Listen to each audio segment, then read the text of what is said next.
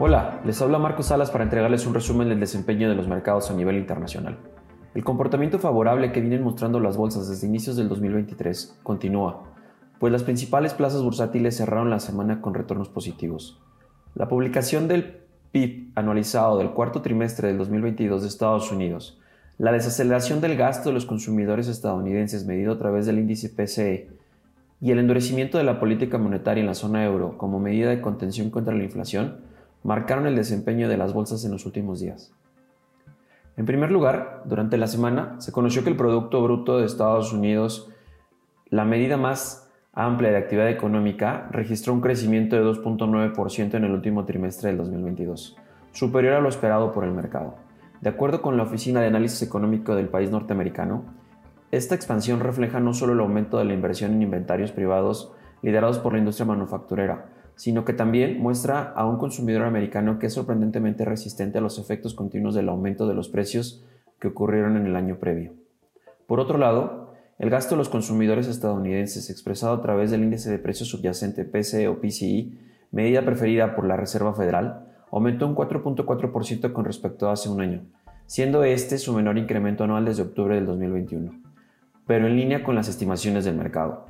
Cabe señalar que la Fed Observa de cerca este indicador a medida que cambia el comportamiento de los consumidores, de tal forma que le permite evaluar la fortaleza o deterioro de la demanda, siendo que el más influye sobre sus decisiones de política monetaria. En Europa, Christine Lagarde, presidenta del Banco Central Europeo, sostuvo que la institución que lidera no dará tregua al avance de la inflación, con un rotundo mensaje. Lagarde señaló que si bien los precios han mostrado signos de debilitamiento en el último tiempo, aún se encuentran en niveles muy elevados, por lo que reiteró que el control de la inflación es la misión principal de la autoridad monetaria, considerando que aún,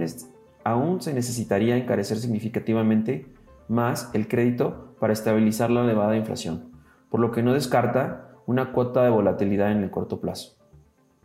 Con todo esto, los mercados accionarios mantienen una dinámica positiva, con un avance acumulado de 2.21% observado en el Standard Poor's 500 en Europa, pese a la debilidad relativa que posee en el mundo desarrollado, avanzó cerca de 0.61%, mientras que en Latinoamérica registra una ganancia de 3.59% en dólares gracias al buen desempeño de las bolsas de Chile, México y Brasil. En lo referente al mercado de renta fija, los rendimientos de los bonos del Tesoro americano han seguido ampliándose, en línea con las expectativas de altas tasas de interés por un tiempo más prolongado, donde la referencia de dos años ofrece un rendimiento de 4.2%, mientras que su homólogo a 10 años alcanzó un yield en niveles de 3.5% nominal en dólares. Para los próximos 7 días, la atención de los inversionistas estará enfocada en dar a conocer la decisión final que tomará la Reserva Federal en su primera reunión monetaria del 2023, así como el índice ISM Manufactura de Estados Unidos correspondiente a enero,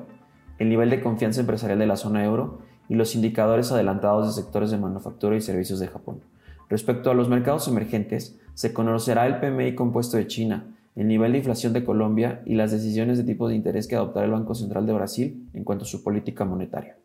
Los invitamos a estar atentos a nuestras publicaciones y a seguir nuestras redes sociales.